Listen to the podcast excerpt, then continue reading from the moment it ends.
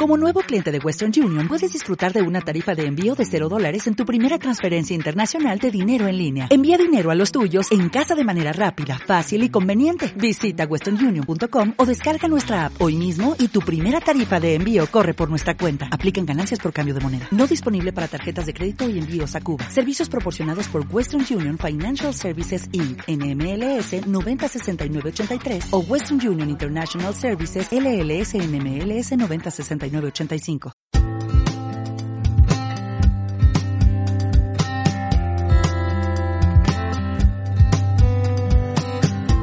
Mesa de Contratación, el podcast de Gobierto en el que hablamos con profesionales del mundo de la contratación pública sobre los retos, oportunidades y técnicas para alcanzar una contratación pública eficiente y con valor estratégico.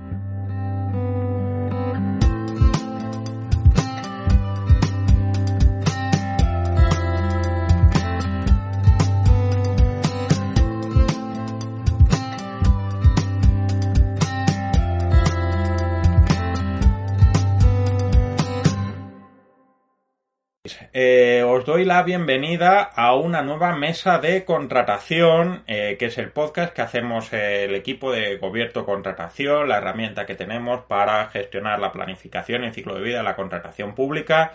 Y eh, hoy queremos hacer un pequeño experimento que no ha sido fácil técnicamente, a ver qué tal queda, pero creemos que vale mucho la pena. Y es que vamos a hablar con dos personas. Eh, no, no, va a ser la típica conversación, sino que tenemos aquí a dos personas que ahora se van a presentar para hablar de algo tan interesante, complejo y divertido como son los, eh, los PANAPs. Eh, pero antes de meternos en averiguar qué son los PANAPs, que muchos de vosotros ya lo sabréis porque para eso estáis escuchando un podcast de contratación pública y esto ya da cierto buque a las cosas, eh, quiero que mm, mis invitados, invitadas, eh, se presenten. Así que eh, la primera pregunta siempre es obligada.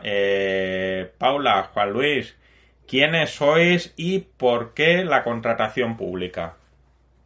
Bueno, pues buenas tardes, Sergio. Y lo primero agradecerte por, por invitarnos a colaborar contigo, porque la verdad es que son muy interesantes todos los, todas las que, que has hecho, ¿verdad? Y, después, por otro lado, bueno, pues Juan Luis de la Cova y, yo, Paula Merino, trabajamos en la Fundación de la Universidad de Málaga, formamos parte del departamento jurídico.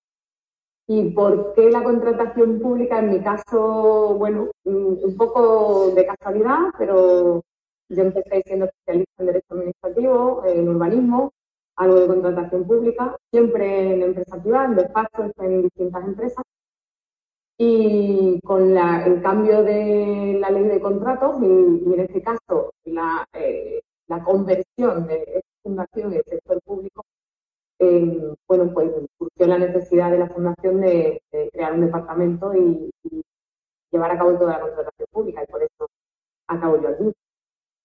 En mi caso, Juan Luis fue el. Venga, Juan Luis. Bueno, hola, ¿qué tal? Yo soy Juan Luis y como ha dicho Paula, pues trabajamos en la Fundación General de la Universidad de Málaga. Y en mi caso, pues la contratación pues vino de, por primera casualidad, ¿no? Eh, yo me dedicaba al ejercicio de la abogacía, pues en principio por, por, mi, por mi poca experiencia y estaba empezando, pues me, le metía mano a todo. Entonces eh, llegó un momento en el que se me planteó una posibilidad, porque siempre de alguna forma estaba vinculado a la docencia. A mí la docencia es algo que me gusta mucho. Y, y entonces, bueno, pues me plantea un conocido mío si quería dar un curso de contratación pública sobre la nueva ley de contrato del sector público eh, de reciclaje para los funcionarios de un ayuntamiento. Y entonces, pues tenía varios meses, varios meses por delante, pero yo de contratación pública, pues no sabía mucho, la verdad. Y pues yo que no le digo que no a nada, pues, pues claro, para adelante, ¿no? Y, me puse a estudiar ahí como un cosaco y me di cuenta de, que no iba a poder probablemente impartir el curso con garantía.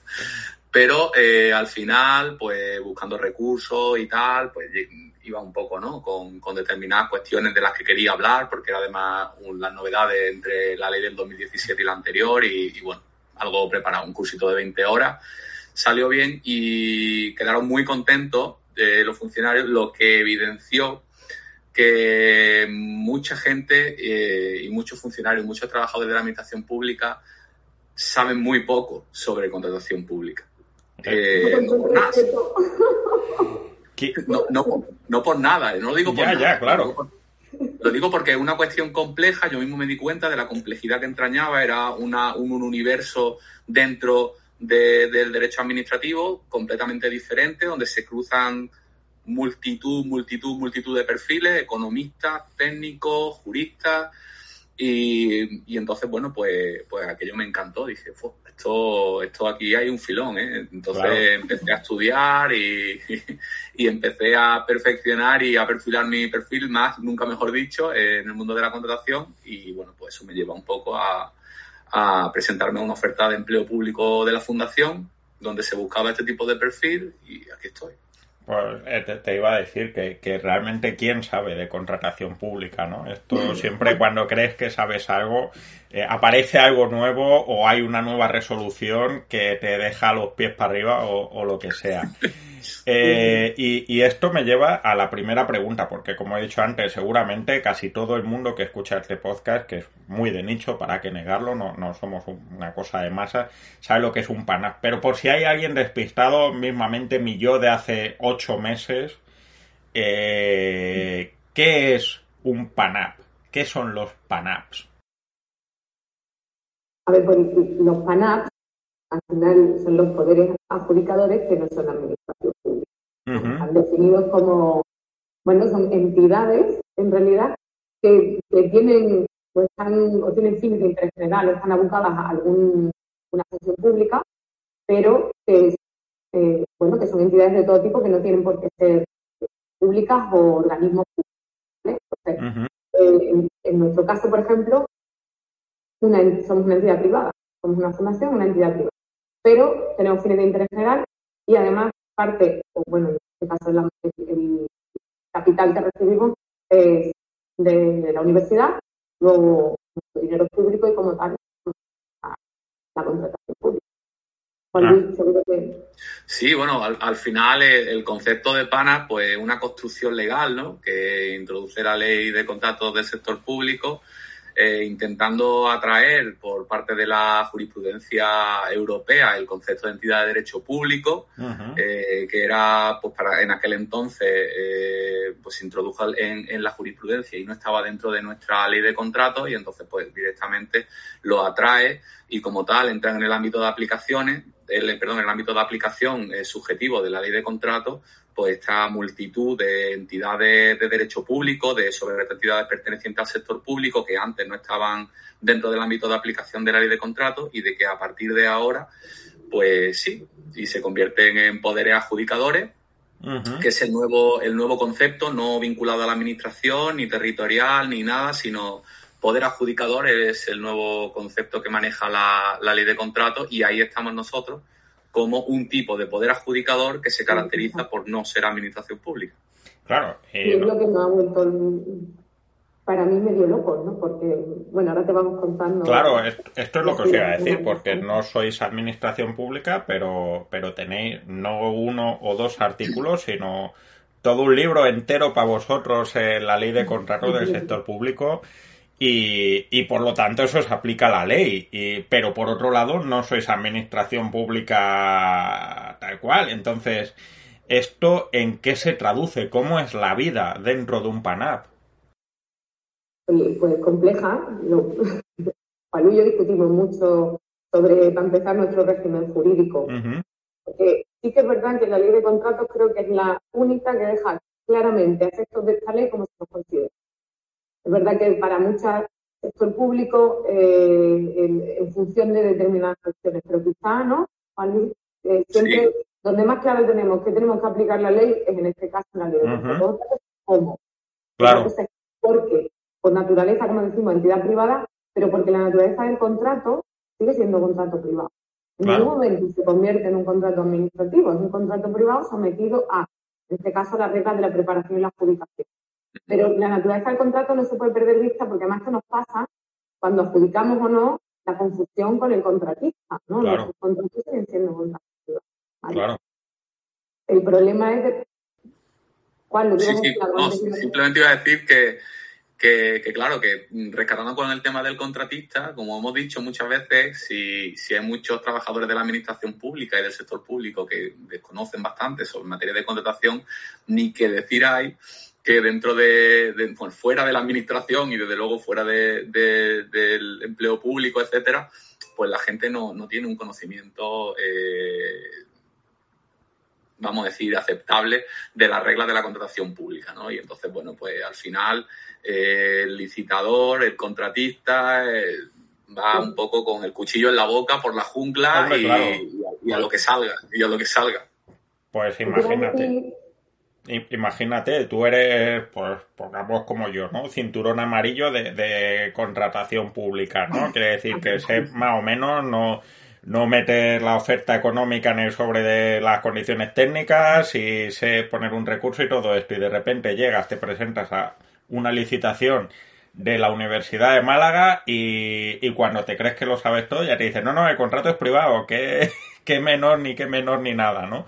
Y esto debe ser una cosa divertida no solo para, para el contratista, sino para vosotros, ¿no? Porque intuyo que cuando dice Paula que, que, la ley de contratos es la única que os define claramente, quiere decir que las otras no os definen tan claramente y, y es como cuando eh, te ponen una casa pero los cimientos no han mirado mucho que hay por ahí y hay que vivir como Rambo día a día, ¿no? Yo, yo digo siempre que, es como, como vas, cuando vas a una boda con un traje prestado. Claro. Eh, Eso es, que nos pasa a diario cuando discutimos mucho, y yo, porque es como, mm, lo veo así, no lo veo así, has mirado doctrina, no has mirado doctrina, pero es que la resolución de este dice, pero la otra no. Entonces, eh, por entrar en materia, ¿no? Bueno, lo primero es que la adaptación. Si, como dice Juan Luis, en una administración el conocimiento es, bueno, pues depende del área, más o, mayor o menor, en una entidad privada, imagínate lo que es intentar que se siga un expediente administrativo. Ya. Esto, es una locura. Claro. yo le, llegaba a los compañeros y le explicaba, yo estaban acostumbrados a contratar con quien necesitaba. Punto. Tú dices, no, no, verás, ahora ya no voy a contratar con quienes queréis. Los plazos no tenéis que avisar con tiempo vamos a hacer una planificación. Eh, contrato menor, no contrato menor, ahí entramos, porque tú sabes, claro, como buen pana que somos, el 318, y yo creo que ha pasado tiempo y yo cada vez lo tengo más claro, pero al principio, ¿no? Y si hablamos, ¿no? Del informe del 2018, ¿no? Del Consejo de Abogacía, donde al final acaba diciendo que sí nos remitamos al 118 porque esos importes están claros que y sin embargo vi recientemente, que lo tenía que haber visto, ojalá lo hubiera visto en verano, un, un vídeo de Javier Vázquez Matilla. Ah, Habrás visto. Sí. bueno, bueno, me encanta Javier Vázquez Matilla y muchos otros, pero, pero la claridad de exposición en ese momento, claro, dos años, a dos años vista, bueno, pues ya es otro tema, pero tres años va a ser, no dos, tres. Pero la inseguridad jurídica de decir, bueno, ¿qué hacemos? ¿Qué hacemos? Me, aunque no es vinculante el informe, claro. vamos a. Pues pues está. Entonces, todo el, procedimiento de, que los compañeros entren, ¿no? Venga, los procedimientos administrativos, la explicación, el no sancionamiento del contrato, oye, que no me lo hagáis hace años, sumadme, si dentro de dos... Ha sido y sigue siendo complejo. Y después lo que te hablo del 118, eh, porque lo estamos aplicando, pero no vivimos bien.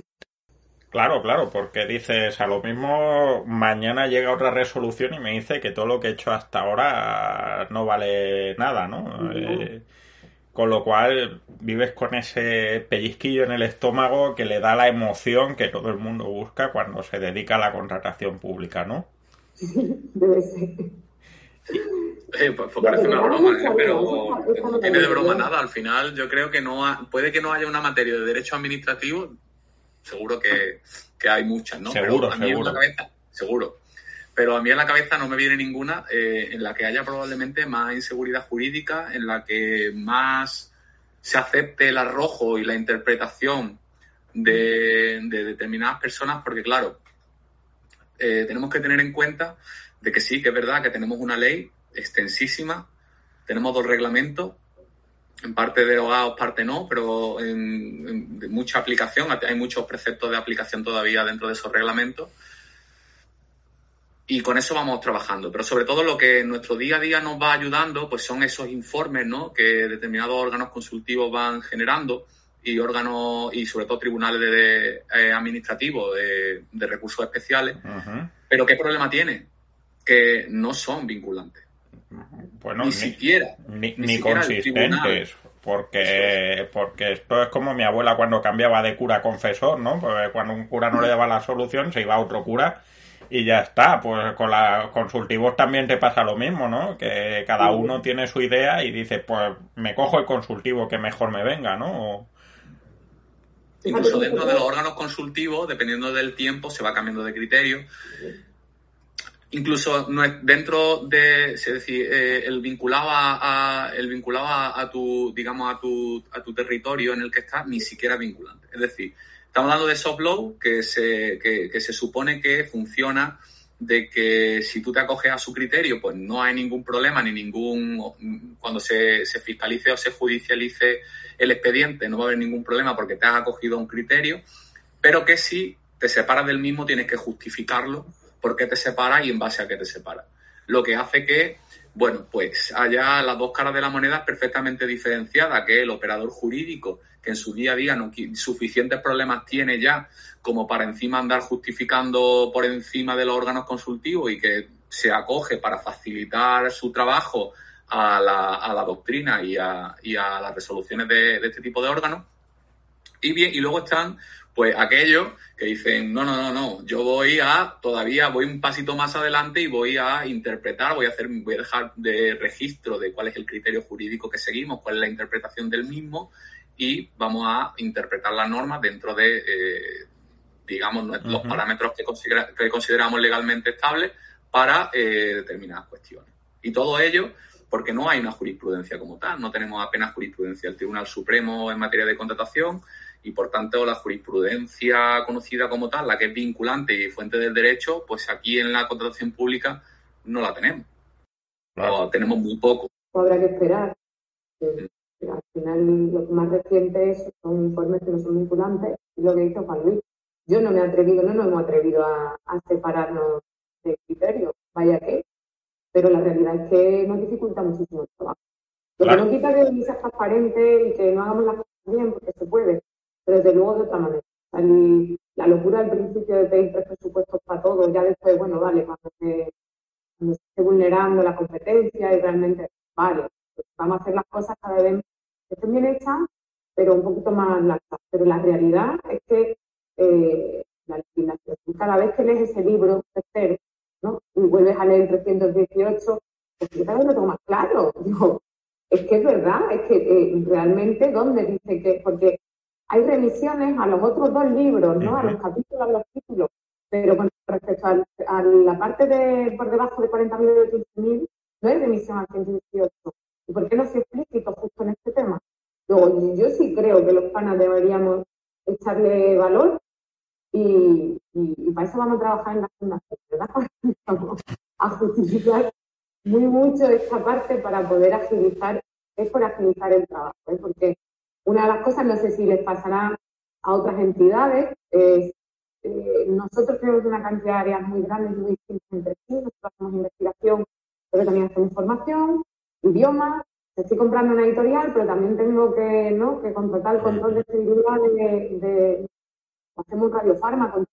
Mm, imagínate, no podemos, salvo las cosas comunes de suministros, etcétera, lo demás todo es muy particular y de bajo costo claro. de investigación. Pero eh, yo no puedo hacer una licitación por cada contrato que realmente me están pidiendo. Entonces, eh, poder agilizar o hacer contratos en una duración limitada de un año, cambiaría mucho las cosas, ¿no? Entonces, claro. la, Sí, sí, sí. No, no, que la idea sería poder agilizarlo un, un poco y no llegar a ese límite y se pueden hacer las cosas bien. Estás escuchando Mesa de Contratación. Claro, os, os iba a preguntar, me, me, queda claro de que estáis, como, como dicen aquí, into the wilderness, en el mundo indómito de, de ir tomando paso a paso eh, por esta indeterminación, pero, pero un poco más eh, al día a día cómo es trabajar en esta situación, cómo es la relación con, vuestros compañeros que, pueden decir esta gente de qué me está hablando y, cómo puede ser la relación con, vuestros proveedores que, llegarán en el 90% de las ocasiones con el pie cambiado y sin entender muy bien eh, en qué situación está porque no, está claro. ¿Cómo, ¿Cómo se traslada esto a, a vuestro trabajo cotidiano? Mira, hago un resumen y dejo hablar Juan Luis, que si no, no le dejo. Pero sí que es verdad que cuando, cuando llegamos la transformación ha sido muy compleja. por un lado, como hemos hablado antes con los compañeros, de, explicar eh, en qué consiste y cuáles son las limitaciones actuales. Y después con los propios proveedores, efectivamente. oye, ahora tengo que hacer esto de esta forma. Eh, una pena con gente que trabajaba hace muchos años y bien con la fundación y que por competencia te daba pena entrar en una licitación y saber que no se han realizado, porque no se han actualizado a lo mejor, o sea que no es el fin, ¿no? Que busca la ley y sin embargo han desaparecido para, para nosotros en algunos casos. Y, y que nos pasa también, y esto es la lucha con otras empresas porque no somos administración. Y tenemos presupuestos tan grandes, con lo cual ahí para algunos servicios no se nos presenta nadie. Claro o, o intentan imponer su, forma. Esto nos pasa en los contratos menores, porque incluso necesitamos servicios para corto plazo o de bajo coste y no, nadie lo, quiere hacer y nos mandan sus contratos privados donde no son modificables, donde no nos quieren cambiar, que no vamos a más de un año, que no son prorrogables. O sea, es tremendo. Claro. Es tremendo. Con cual puedo contar cantidad de experiencias también con empresas de mensajería bueno, realmente con rescatando un poquillo la pregunta que, que en este caso, digamos, de cómo, de cómo en este caso es trabajar con, trabajar ahí y la relación con los compañeros, pues hay que decir que es complejo. Es complejo. Eh, no es fácil. ¿Por qué? Porque normalmente las administraciones públicas, ayuntamientos, gobierno autonómico, etcétera, eh, digamos de alguna manera que tienen unas competencias conferidas y hay unos órganos políticos que dirigen la acción de esta administración y entonces, bueno, pues van marcándose sus propios objetivos y, por ahí van los tiros, ¿no? Pero nosotros, y, yo digo los panas, pero sobre todo nosotros, por nuestras circunstancias, hemos nacido como, no, no, no, hemos nacido, pero hemos renacido como un medio propio de la Universidad de Málaga. Claro. Esto significa que hemos nacido para ejecutar prestaciones en este caso para la Universidad de Málaga. Hay un componente ejecutivo, ejecutor, muy importante en nuestra entidad. Y esto explica que la mayoría del personal de nuestra entidad sea personal técnico encargado de ejecutar esos trabajos. Nosotros digamos que somos, mm, desde el punto de vista de la asesoría, pues una especie de, remix en el que se metería pues la secretaría, se metería la intervención, intervención poco, pero algo de intervención, se metería también la asesoría jurídica y entonces, bueno, pues seríamos el órgano, un órgano administrativo, no, seríamos el órgano de la entidad que tiene un cierto peso a nivel administrativo. Y desde luego, con relativo a la contratación pública, pues total. Y es complejo porque los compañeros muchas veces no entienden esos cortapisas constantes, esos palos en las ruedas que parece que estamos metiendo para cumplir con la ley, para cumplir con el expediente y que al final se traduce en una baja competitividad en determinadas circunstancias se traduce en un, al final dificultades ¿no? para ejecutar de forma rápida, de forma sencilla aquellos trabajos que nos encomiendan. Y hay una labor didáctica detrás que es complicada, hay una labor técnica detrás que es complicada y, por eso en ese sentido tenemos que decir que la, contratación pública para los PANAPs no es fácil porque la mayoría de los PANAPs son entidades instrumentales, por decir la totalidad. Y como entidad instrumental ha nacido para ejecutar competencia por parte de la administración pública y el componente ejecutor es muy importante. Y la contratación pública dificulta y retrasa esa ejecución. Claro. esto está servido. No, yo sé, o sea, cantidad de, incluso administraciones públicas, cuando me habla de determinados tipos de contratos, se lo he hablado yo mucho con Consuelo, por ejemplo, en, pequeños ayuntamientos tienen la misma dificultad. La nuestra es añadida, porque efectivamente el personal ni siquiera está preparado ni sabe lo que es una ley de procedimiento. ¿no? Pero es verdad que, sé que esto ocurre en distintos tipos de administraciones, pero eh, si ya es complejo en ellos, pues imagínate en esto. No sé si, supongo que, la mayoría de poderes adjudicadores estará pasando igual y además en nuestro caso porque ni siquiera nosotros tenemos que aplicar la ley de procedimiento. Claro, eh, pues esto, esto es una cosa que también eh, cuando estaba preparando este, este tema, porque ya os digo, hasta hace ocho meses los panas para mí no eran ni una cosa. Eh, estaba pensando que dice, bueno, esta gente tiene por un lado que explicarle a un equipo de investigación por qué no puede hacer un contrato con quien le, ofrece los mejores reactivos porque no puede ser de esta manera pero por otro lado, eh, tenéis por encima al primo de Zumosol, que es la administración pública la que respondéis, que, a fin de cuentas tenéis la siempre maravillosa figura del recurso de alzada impropio, que, es un poco como eh, cuando tiras a la canasta y, miras a ver para dónde va a caer la, pelota, si dentro o fuera del aro. ¿Cómo, ¿Cómo es esto de que encima mm, de que es difícil explicar vuestros procesos de puertas adentro, luego puede venir eh, eh, el órgano del que dependéis y, y os diga, quítate que no sabes, ¿no? ¿Cómo, es esta experiencia también?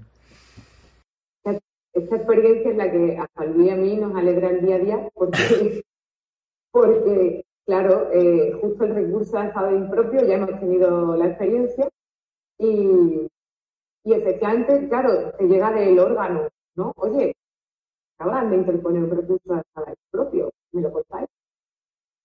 Y esto es así, ¿seguro? ¿Esto cómo va a ser así, el recurso a propio? Es decir, eh, ahora tú tienes que explicar, primero, claro, al órgano, después además, mm, oye, explicar en, qué sentido has resuelto y, fundamentar toda la historia. Pero lo primero fue recurso en propio, lo sabíamos, nosotros habíamos estudiado el tema y era nuestro pie de recurso. Cuando empezamos, volvemos a retomar el tema y una de las cosas curiosas fue que buscando entidades de nuestra naturaleza, de repente ves que los pies de recurso son absolutamente dispares. Y tú dices, ¿esto cómo puede ser? ¿Estaré yo equivocada, Dios mío? ¿No? Estuvimos viendo, porque de repente vimos algunos que tenían recursos de reposición, otros no tenían pie de recurso y otros recursos de alzada. Total que empezamos a, estudiar toda la cuestión y empiezas a ver las contradicciones. Lo resumo y después Juan Luis, que, explica que te mueres, ¿vale? Hace el análisis jurídico. Pero para mí fue súper curioso ver cómo eh, el recurso alzada está contemplado en la ley de procedimiento como un recurso para los actos que no terminan la vía administrativa, el recurso de reposición para los actos que terminan la vía administrativa. Después, por otro lado, la ley de contrato plantea el recurso especial para una serie de actos, tanto que terminan la vía administrativa como que no la terminan, aunque la decide, ¿no? Por eso es el recurso alzado. Y eh, a partir de cierta cantidad de un segundo, según qué supuesto, es el recurso especial. Cuando no entras en el, por el apartado 1, me parece que es el 42, el 46, 44, anda que soy yo. El 44, el si no estás en esos supuestos, cabe, lo que dice la ley es, te remites a los procedimientos de recursos que contempla la ley 31.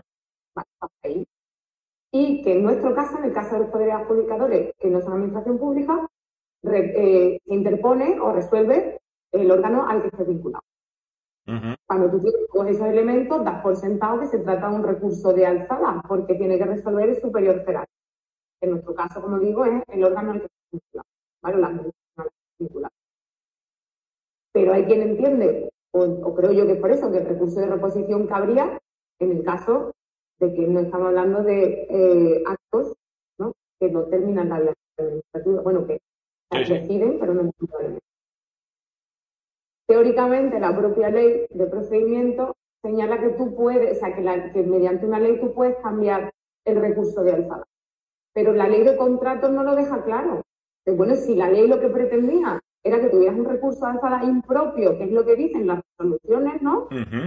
La doctrina, ¿por qué no se podía haber dicho directamente? No, no, tú te remites y como en el caso de los poderes adjudicadores, la administración pública resuelve, porque tú al final no eres una administración y tus actos no son actos administrativos. Luego, lógico que yo no pueda resolver ¿no? un recurso, aunque la propia ley determine que nuestros actos deben ser considerados a efectos de la ley de contrato como actos administrativos. Por eso es lo de llevo un traje prestado, porque cada vez que em, empiezas a entrar en cuestiones doctrinales, empieza a verlo. Claro. Supongo que está resuelto y toda la doctrina dice recursos avanzados impropios y parece que está admitido ¿no? y consensuado. ¿O porque la ley de contratos no directamente lo ha dicho? sino que remite a la ley de procedimiento y con el tema de que resuelve otro y ahora ya tú interpretas.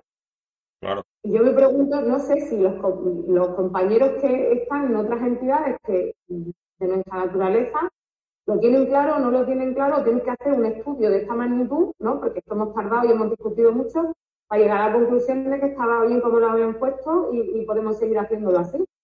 Pero mi pregunta es por qué la ley de contratos no ha sido más clara. El tema. es que no lo pretendía, no, lo sé. Pero a nosotros llegamos a la conclusión. Es una pregunta que da igual sobre qué tema la hagas, creo que es, muy común. ¿Por qué la ley no es más clara? Juan Luis, cuéntanos. Nada, yo, la verdad que mi compañera la ha explicado muy bien, simplemente que puntualizar, ¿no? Pues que, realmente hay, lo, lo, que ocurre aquí, ¿no? Es que hay como una dualidad Mm, de regímenes jurídicos dependiendo de si ese acto de adjudicación está sujeto al ámbito de aplicación del recurso especial o no. Y es algo que teóricamente no debería ser ningún problema, pero al final se, se, convierte por la diferencia existente entre ambos regímenes jurídicos en una cuestión sustancial. Y, te pregunta, ¿Era realmente la voluntad del legislador mantener esos dos regímenes jurídicos o se trata de una deficiente técnica legislativa en el sentido de que no han pensado qué iba a ocurrir cuando tuvieras una dualidad? El tema está en que el recurso especial, por cómo se, por cómo se sustancia el procedimiento, viene en mayor parte dado por eh, la, normativa europea.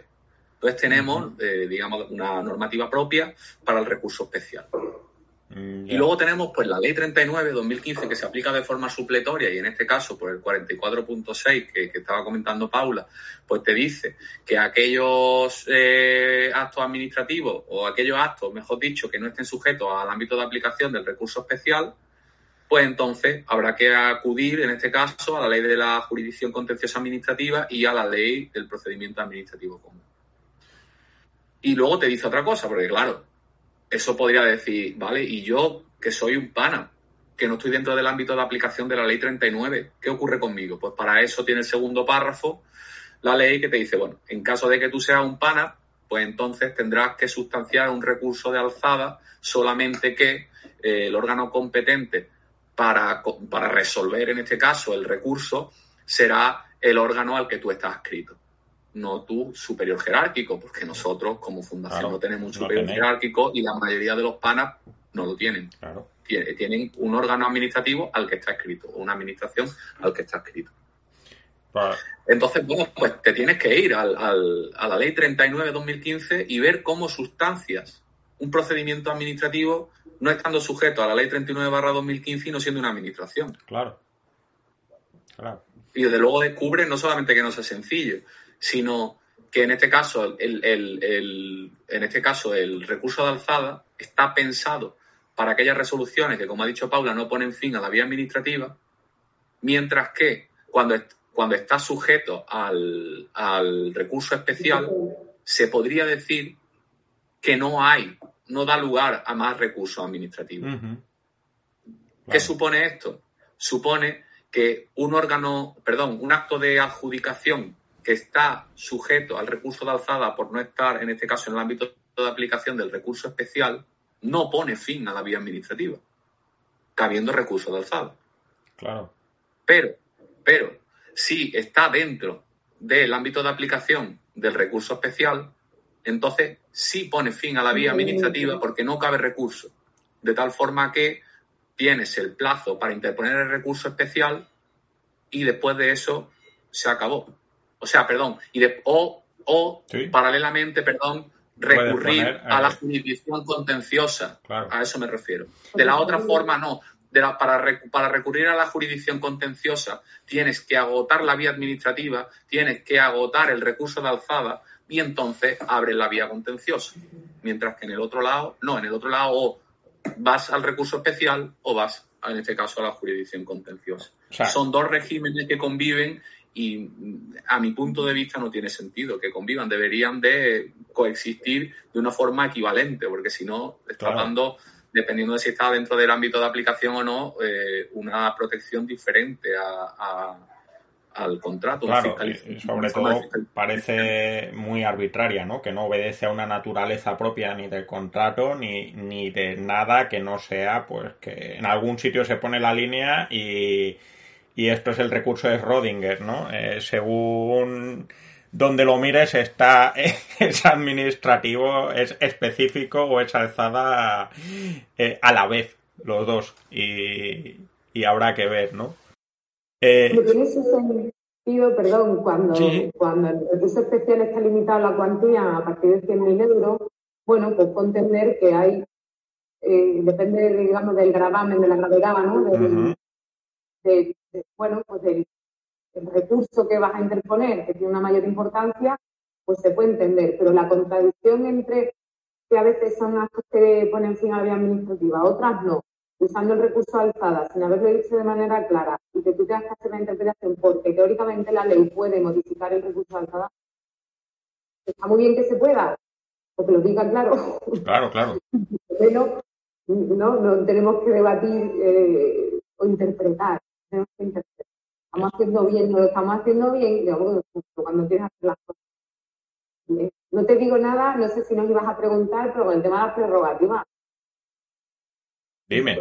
podría adjudicadores en la administración pública. Aquí tenemos, aquí tenemos también un debate, Juan Luis y yo, bueno, porque en nuestro caso, además particular, las fundaciones no pueden ejercer protección pública.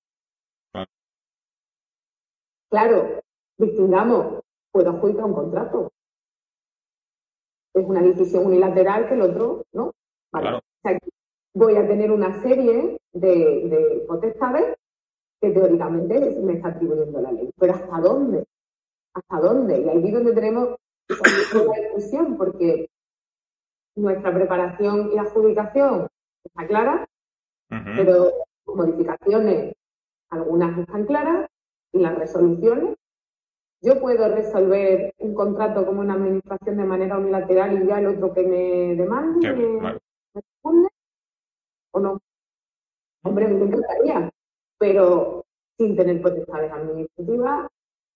Claro. Esta es una guerra y la doctrina que hemos leído para mí no está clara. y digo para mí lo miro porque... Claro. Yo, yo en este caso coincido con Paula en que, en que nosotros no podemos, no, tenemos, vamos, cuando te vas al, famoso libro, ¿no? Para los PANAPs, ahí tienes ya un, claro, una clara advertencia de que las prerrogativas no las aplicarás porque no eres administración pública y por tanto esa, esa, esa situación de preponderancia ¿no? en la que la ley pone a la administración pública, pues no, no, por ser PANAP no te, no te la permite. Claro. Sin embargo, sistemáticamente, cuando vas a los pliegos de, a los pliegos de condiciones administrativas particulares de los PANAPs, te encuentras con que los pliegos atribuyen determinadas potestades al órgano de contratación eh, sobre, sobre situaciones similares a la eh, prerrogativa, como por ejemplo la modificación unilateral del contrato, la resolución del contrato, etcétera. Y entonces aquí es donde yo muchas veces eh, decimos, es que estamos en una situación muy compleja, ¿por qué? Porque cuando se le ha preguntado a los órganos administrativos sobre esta cuestión, los órganos administrativos no han dado una respuesta para variar eh, unísona ¿no? a esta pregunta. Y es que hay muchos órganos administrativos, eh, perdón, órganos, órganos consultivos que dicen, bueno, vamos a ver, si el pliego es el contrato, el pliego son las condiciones del contrato, y usted pone esa condición que dice que el órgano de contratación podrá resolver el contrato de forma unilateral, tal, tal, tal, y algo parecido a una, a una prerrogativa, y en este caso el contratista se adhiere al mismo porque presenta su oferta, pacta su pacta sunt servanda y por tanto esas condiciones eh, rigen el contrato. Y esta es una situación compleja y muy interesante, porque nos vamos al derecho civil, porque nos vamos a unas, no nos podemos olvidar de que estamos en un procedimiento de contratación, pero es un contrato y está la legislación civil de fondo y dice si las partes pactan estas condiciones, pues, y no es contraria a la ley y está dentro de los límites, o por qué no. Y otros dicen que no. Claro. Que sitúa en este caso eh, a una, sitúa en este caso eh, eh, al órgano de contratación en una situación muy superior al contratista y que por tanto aniquila esa equivalencia entre las partes y es abusivo. Bueno, claro. por ejemplo, ahí estamos, en eso debatimos porque digo, no estamos en condiciones de igualdad, aunque después haya contratistas que nos traten así. Ya. y para nada, en fin, eh, bueno, creo que hay gente, nos, nos cuesta que a veces que se presenten los licitadores o en los contratos públicos que nos entiendan que somos sector público y que nuestros contratos tienen que cumplir una serie de requisitos. Estás escuchando Mesa de Contratación. Pues fíjate. Bueno, vamos a... Eh, eh, créeme, me lo estoy pasando muy bien. Eh, esta experiencia, pese a la, complejidad técnica, está siendo chula, pero ya vamos a, ir cerrando, porque ya llevamos 40 minutos y, y no hemos hecho más que, que, hablar de, de, todo lo que, lo que está complicado, ¿no? Eh, la última pregunta siempre me gusta hacerla un poco en, tono positivo. ¿Qué, creéis que, os ha facilitado la vida o qué os podría facilitar más la vida eh, en el futuro respecto a vuestra situación actual? ¿no? Un poco la pregunta es doble. Eh, ¿En qué la cosa eh, os, beneficia de alguna manera y, y, en segundo lugar si tuvierais que pedir una carta a, a los reyes o al legislador o a quien corresponda eh, con una sola cosa ¿qué pediríais para que vuestra vida eh, en, en, el mundo salvaje de los panaps fuera más sencilla y, y más llevadera A ver, en mi caso te diría, no, no me hagas pedir una cosa, déjame pedir unas cuantas. Bueno, tres, pero... pero... Tres deseos, dame tres deseos. Como, como Aladín, no, no vale ni, estar, ni enamorarse ni, ni resucitar a un muerto. O sea que... a partir de ahí, venga. No, sería la clarificación de muchas cuestiones.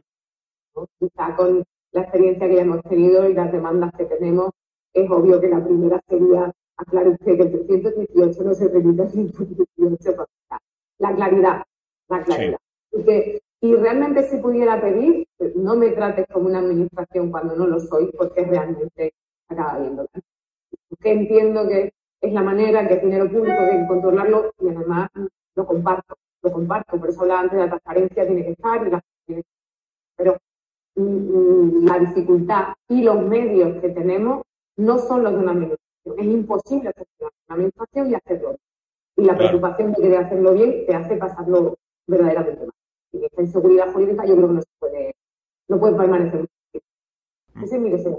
Vale, pero ahí tienes, tienes dos deseos que no son pequeños, que es la claridad y, y el tratamiento más, más definido, no como una administración pública. ¿Algún tercer deseo o, o lo dejas para, sobre el con camino. Eso doy, con eso doy bien. Ah, mira. Cuando lo completa. Como los mandamientos. el tercero para mí. Pues, bueno, tú también pues tienes tres, ¿eh? O sea, no te, no te sientas cohibido. Aquí, puestos a pedir, creo que nos van a hacer el mismo caso. Mira, yo creo que, que para que las cosas vayan bien, y esto no lo digo yo, lo dice todo el mundo, ¿no? Que, que está en la contratación pública, se requiere algo de planificación aunque esa planificación no esté escrita en piedra, se pueda modificar y se, y se flexibilice para las necesidades que puedan surgir, pero cierta planificación sí que es necesaria. y, y, entonces esa planificación se pone de manifiesto con dos cosas que hay que decirlo. Sí, yo quiero planificar, pero necesito tiempo. Y ese tiempo equivale a un, al destino de unos recursos. Y yo estoy en un PANA. Y por tanto, se supone que la eficiencia en el uso de los fondos y la eficiencia en el funcionamiento de mi órgano es lo que justifica el nacimiento del mismo órgano. Si mi órgano no es eficiente, ni a nivel económico, ni a nivel técnico, mi órgano desaparece. Entonces, esa planificación es necesaria, pero a la vez es muy difícil encontrar el tiempo y los fondos y eh, en este caso los recursos necesarios para acometer esa planificación sin perder de vista las otras dos cosas que te he dicho que son esenciales en nuestro tipo de, en nuestro tipo de poder adjudicador. Entonces sí, la planificación, todo el mundo diría la planificación, pero eh, es un deseo, porque realmente hay que, hay que acometer la misma sabiendo que para planificar hay que destinar tiempo y hay que destinar recursos y son muy valiosos. Claro, no. Eh, a fin de cuentas, eh, la teoría más generosa sería que no sois administraciones públicas y tenéis más flexibilidad, pero por otro lado manejáis dinero público y por lo tanto tenéis esa responsabilidad, pero luego encima eh, toda esa complejidad acarrea una serie de, tareas que no son fáciles añadido a, todo lo que hemos estado comentando de poca claridad, inseguridad y de hacer una pedagogía importante a gente que, que posiblemente os mire como si sois marcianos, ¿no? Cuando dice, no, no, esto necesito yo tres ofertas para estos reactivos de, para estas tiras de diabéticos o lo que sea, y te miran y dicen, ¿cómo que tres ofertas si solo los hace un señor, ¿no? Y este tipo de cosas que, que acaba uno encontrándose en el mundo de la investigación universitaria que, tanto recuerdo. No puedo decir que con cariño especialmente. Te interrumpo medio segundo, pero parece que es verdad que lo decimos de broma, pero ha sido duro y sigue siendo duro.